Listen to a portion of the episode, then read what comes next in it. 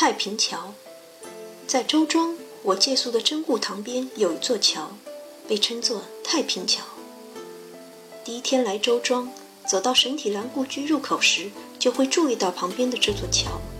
我来之前，这座修建于明朝嘉靖年间的古桥已被列为江苏省文物保护单位。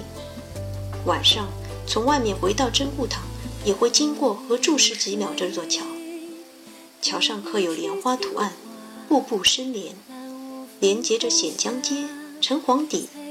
华灯初放时，站在客栈二楼，能看到夜幕下色彩斑斓的太平桥。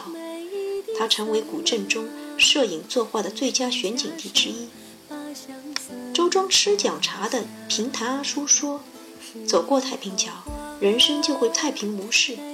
每次路遇导游带队，总会听到讲解说，当年。”杨乃武与小白菜电视剧摄制组在此取景，有一场小白菜洗菜初次遇到杨乃武的戏在这里拍摄。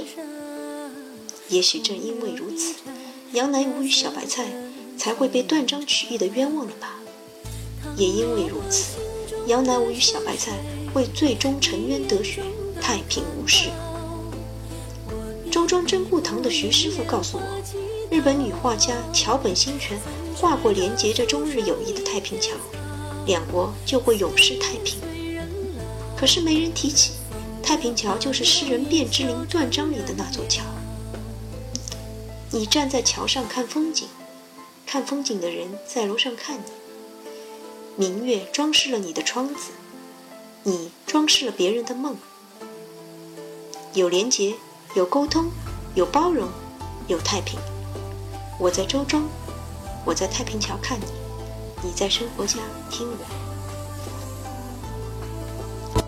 十里桃花，待嫁的年华，凤冠的珍珠，挽进头发，檀香拂过，玉镯弄轻纱，空留一盏芽色的。